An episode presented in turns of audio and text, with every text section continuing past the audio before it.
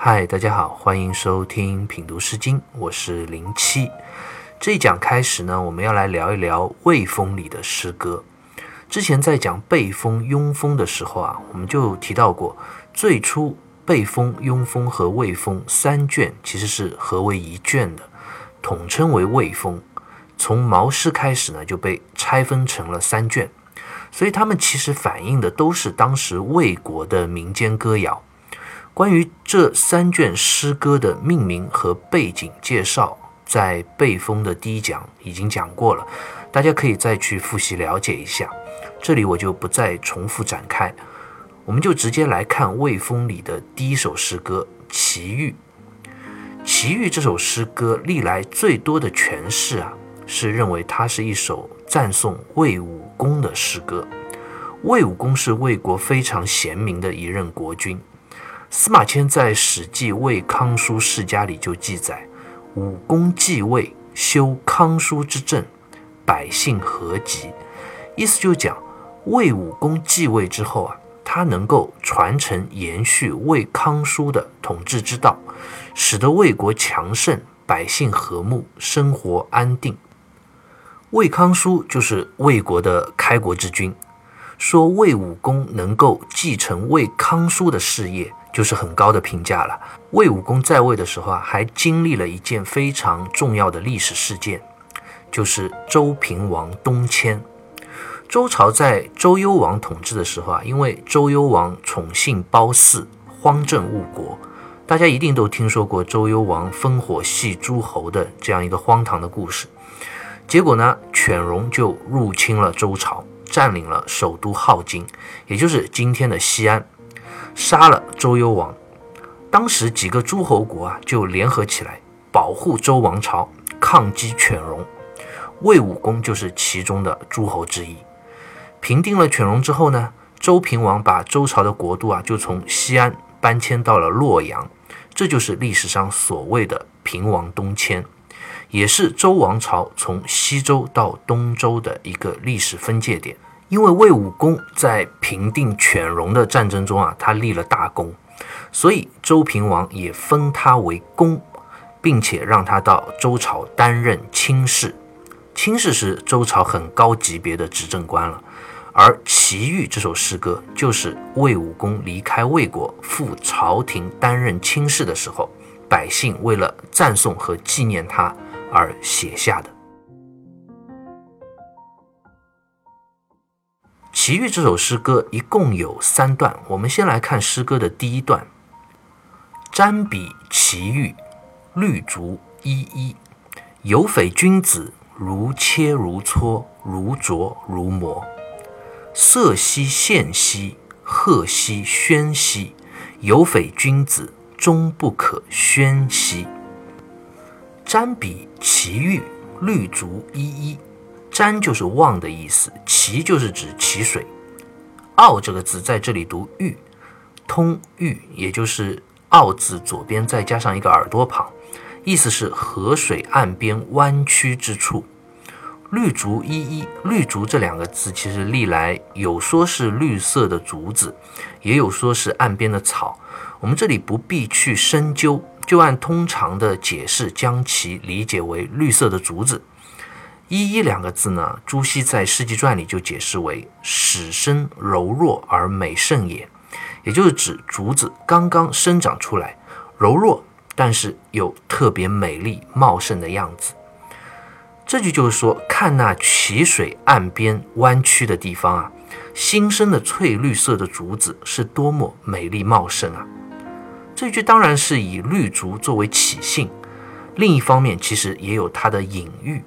这一点我们先放到后面再说。我们先接着看后一句：“有匪君子，如切如磋，如琢如磨。”“匪”字在这里通“匪”，也就是是非的“非”，下面加一个文章的“文”，意思是形容人有文采的意思。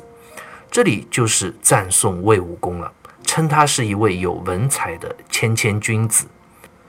历史上的魏武公啊，的确不但有雄才大略，军事政治上也都功绩突出。他在文学造诣上也是很有名的，他也善于写诗。据说《诗经·大雅》和《小雅》里啊都有他写的诗歌。当然，这里有匪君子，并不一定是说文学方面，其实也是一个概写，说明魏武公这个人是一名温柔有才的谦谦君子。好，那问题就来了，一个人如何才能成为一名谦谦君子呢？齐豫这首诗就告诉了我们答案。首先，第一点要做到的就是如切如磋，如琢如磨。切磋琢磨都是古人制作器具的方法，也是一个循序渐进的过程。制作一个精美的石器或者玉器，首先要切料，然后是搓出它基本的形状，接着要精致的去雕琢，最后再磨平表面，使其光滑圆润。这是精美器具的一个制作过程。那如果一个人要成为一名谦谦君子呢，也要经历一番切磋琢磨。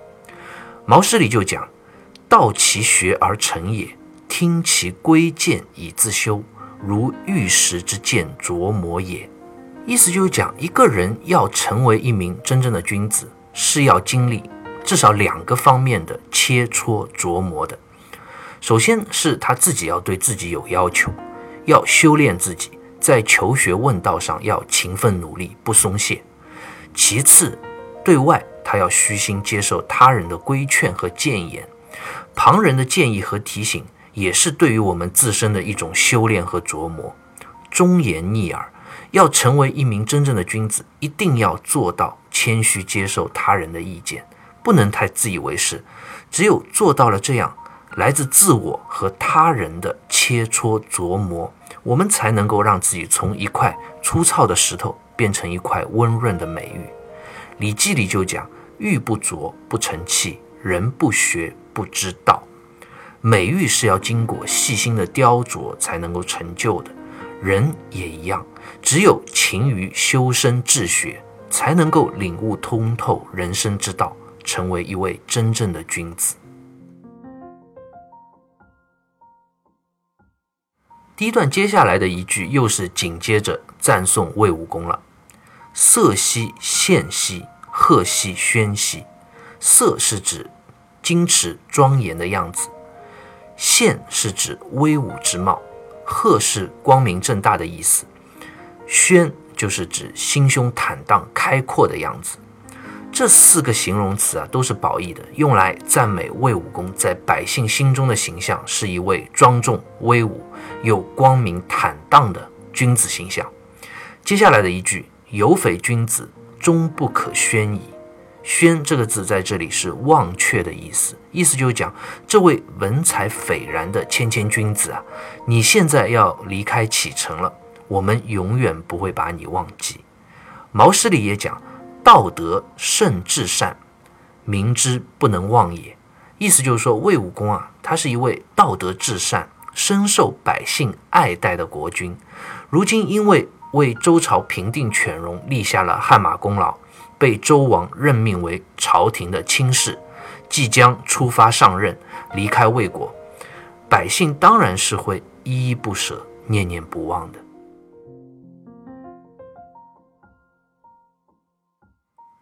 接下来再来看诗歌的第二段：瞻彼奇玉，绿竹金金，有匪君子。充耳秀盈，贵变如新，色兮宪兮，赫兮宣兮。有匪君子，终不可宣兮。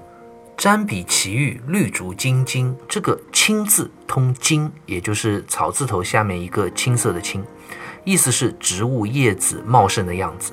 这一段比之前的一段的“一一”两个字就更进一步了。一一是描写绿竹出生时枝叶柔弱茂盛的样子，而这一段呢，其实就是讲竹子已经生长起来了，变得很繁茂了。有匪君子，充耳秀盈，贵变如新。这一段其实是从另一个方面来告诉我们读者，一位真正的君子应该是怎样的。第一段是从切磋琢磨，也就是一个人内在的勤奋修身的这样一个角度来讲述君子之道，而这一段呢，则是从外在的着装来进一步讲述君子之道。真正的君子不单单要有内在的自我要求，还要注重外在呈现给他人的仪态和姿态。我们先来看魏武公的仪表如何：充耳秀盈，贵变如新。冲耳，我们在之前的诗歌里也讲到过。其实古人垂在帽子两边的一种装饰物就称为冲耳，它会一直垂到耳朵的两旁，一般都是用玉石做的。绣就是仅次于玉的宝石，也就是魏武公用来做冲耳的宝石。银就是指冲耳的这个宝石啊，美丽晶莹剔透。那为什么魏武公不直接用玉来做冲耳呢？而却要用在等级上次于玉的宝石来做，因为这是一种礼仪规范。毛诗里就解释：“绣银美石也，天子欲天，诸侯以石。”周代的时候啊，礼仪是很细致的，只有周天子的充耳才是可以用玉来做的，而像魏武公这样的诸侯，只能用比玉低一档的宝石。从中也可以看出啊，一个人，尤其是一位君子，他的穿着打扮，并不是说越奢华就越好，而是要做到得体。得体就是要指打扮和穿着都符合礼仪，符合自己的身份。魏武公就很好的做到了这一点。贵变如新，变就是指戴在头上的皮帽子，一般是用鹿皮做的。会这个字在这里读贵，其实就是指皮帽子上皮与皮之间相结合的地方的缝隙。古人就在这里啊装饰宝石玉石。如新，王先谦在《十三家一集书》里就解释为如新言玉之罗列而光明，就讲魏武公他头上戴着这个皮帽缝合处的宝石啊，整齐有规则的罗列装饰。明亮夺目，就像天空中闪烁的明星。其实魏武公所戴的皮帽也是很有礼仪上的讲究的。《毛氏正解》里就讲：“天子之朝服皮变，以日视朝。”意思就是讲皮变，也就是鹿皮做的帽子啊，是臣子朝见天子所戴的。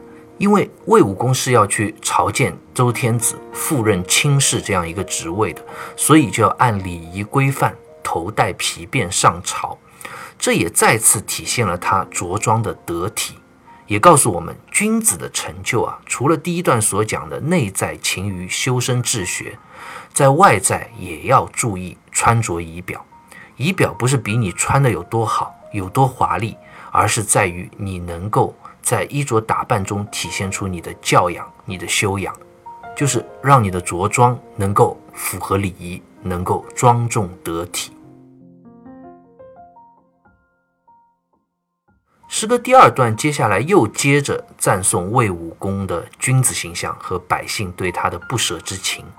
这两句内容和第一段一样，我就不再重复解释了。我们接着看诗歌的最后一段：瞻彼其玉，绿竹如泽；有匪君子，如金如锡，如圭如璧。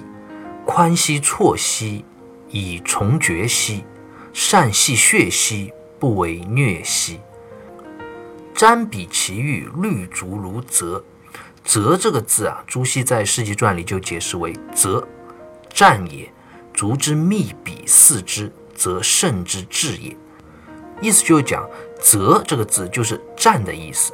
战就是指木条横竖编排的样子，这里就是形容竹子已经生长成熟、茂盛至极的样子。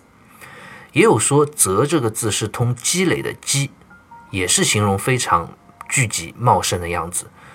我们看齐水岸边的绿竹啊，从第一段的出生柔弱，到第二段的郁郁葱葱，再到最后一段完全长成茂盛至极，其实是一个层层递进的过程。所以这首诗歌的绿竹啊，并不是简简单单的文学上的一个起兴的作用，更加重要的是，它是隐喻着一个人。从一开始内在的勤于修身，到第二段的仪表得体，做到了这些方方面面，最终终于成为了一名温润有为的谦谦君子。那真正的君子应该是怎样的呢？有匪君子，如金如锡，如圭如璧。金和锡是两种贵重的金属，都是要通过历练而成的。龟和璧也都是精美的玉制品。龟这个字啊，《说文解字》里就讲是瑞玉也，上圆下方，意思就讲它的上端是圆形的，下端是方形的这样一种玉块。璧是指圆形的，但是中间有孔的这样一种玉块。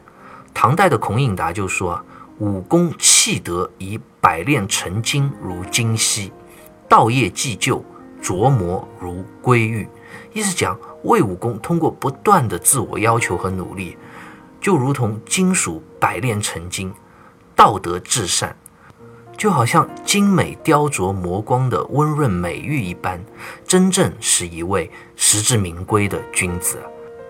所以，我们看，最终要成为一名真正的君子，并不是这么容易的，是要像金锡那样经历过千锤百炼，也要像龟璧那样精心的打琢打磨才行。上一句用金锡龟璧。来类比真正的君子该是怎样的？那接下来一句就非常具体的写到魏武公这位君子真实的样子和表现又是怎样的了。宽兮绰兮，以从绝兮。宽就是宽宏能容人的意思，绰就是舒缓柔和之意。我们记得在诗歌的前两段讲到了魏武公庄严威武、光明正大的样子。而在这诗歌的最后一段，就变成了宽和舒缓之意。不知道大家有没有从文字的这种变化上察觉到这种仪态上的更进一步？方玉润在《诗经原始》里就讲啊：“始虽色现赫宣，犹有精严之心；终乃宽兮绰兮，绝无勉强之计。”意思是讲，一开始前两段讲到他庄重严肃、光明正大。虽然也是很好的形象了，但总感觉还是有那么点的矜持、严肃、谨慎、拘谨。但最后一段写到舒缓、柔和的仪态状态，就显得非常的自然，而且毫无勉强的痕迹。真正的君子啊，就是应该在任何时候都能够如此温润从容，凡事都能够处之泰然。接下来以从绝兮。也是讲魏武功潇洒自然的状态，以就是依靠的意思。重爵其实是古代轻士啊所乘的马车，车厢前啊左右两边分别有伸出的弯的木头，可以让在车上的人啊去握住它或者靠着它扶着去依靠。这一句啊也是写魏武功坐车去朝廷复命，担任轻事，在车上自然潇洒的从容的姿态。最后一句就最有意思了，“善戏谑兮，不为虐兮。”谑就是指开玩笑，虐是指过分之意。这一句就讲得更加具体了，说魏武公这个人啊，他言谈风趣，不拘束，但是呢，开玩笑都有度，不过分。朱熹在《世纪传》里就说这句是言其乐意而有节也，就讲魏武公非常的喜乐、大方、宽容、和善。并不是一副高高在上的样子，但是呢，却又非常的有节制，不会过分。这其实就是古人对于君子境界的一个最高的定义了。君子绝对不是我们通常所理解的凡事都非常的拘束谨慎。当然，凡事能做到谨慎认真已经是很好了。但是中国古人其实是讲层次的，在这个层次，你能够做到谨慎认真是很好。但还是有些刻板，搞得自己也很拘谨，别人也很拘束，并不是最高的君子的境界。那更高一层的境界又是什么呢？就是要做到时常喜乐、温柔从容，但是呢又有节制，不过分，让身边的人没有拘束感，和你相处非常的舒服愉快。中国古人啊，尤其是儒家，其实非常讲所谓的乐感文化。很多人长久以来都有误解，认为儒家讲的就是那种非常枯燥的礼教，就是一副很死板严肃的样子。其实并不是这样的。我们如果去翻开《论语》啊，上来第一篇就讲“学而时习之，不亦乐乎？有朋自远方来，不亦乐乎？”开篇首章最重要的就是告诉我们什么呢？告诉我们，不管是学习还是与人交往，最重要的是内心的喜乐。这种乐感文化是中国儒学特别重视的一个前提。真正的谦谦君子，绝对不应该是一个端着一副刻板枯燥的架子的这样一个人。君子的人格魅力啊，绝对也不是端架子能端出来的。真正的人格魅力是一种能够发自内心、自然而然，也能够温柔到身边人的这样一种喜乐从容的气息。奇遇这首诗歌，我们读到这里就读完了。我想，对于这首诗歌的理解，不能单单从看它是一首赞颂魏武功的诗歌这么简单，而是我们要体会到这首诗歌，它教会了我们一个人要如何能够去做到。成为一名真正的谦谦君子，首先要做到内在的自我修行，去用心勤奋的修身治道；其次要做到在仪表上能够做到得体大方；最后最重要的也是要保持一颗喜乐的心，温柔谦和、从容泰然，好好的去做好这些方方面面，是一名真正的君子的人生必修课。好，关于《奇遇》这首诗歌，我们就聊到这里，下期再会。